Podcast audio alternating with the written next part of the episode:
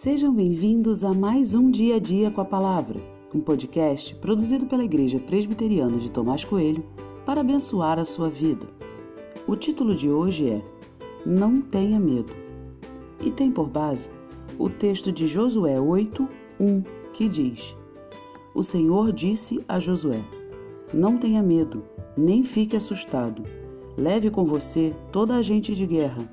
Prepare-se e marche contra a cidade de Ai Eis que entreguei em suas mãos o rei de Ai, o seu povo, a sua cidade e a sua terra. Conhece o ditado que diz que gato escaldado tem medo de água fria? Pois é. É interessante pensar que Josué pode ter sido impactado pelo medo por conta do resultado da última batalha. Vamos pensar sobre isso. A batalha anterior tinha sido perdida. Na verdade, o povo de Israel tinha sido humilhado. Todo mundo teve que fugir ou seriam todos mortos. Sei que isso tinha acontecido por conta do pecado de Acã, que tinha tomado para si dos despojos de Jericó. Sei também que agora essa situação já estava resolvida. Mas será que dessa vez a vitória seria certa? Será mesmo que não tinha nada que pudesse provocar uma nova derrota?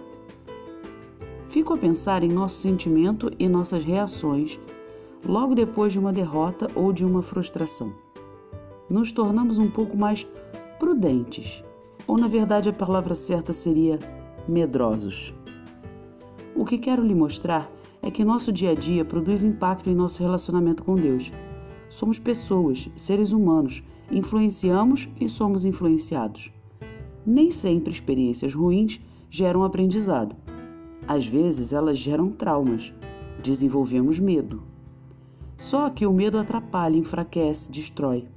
Quem tem medo não consegue experimentar um relacionamento profundo e diário com Deus.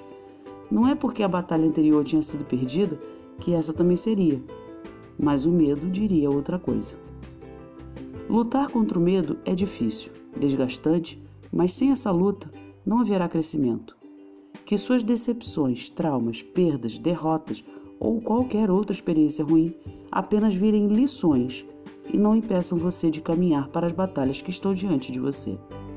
Não tenha medo.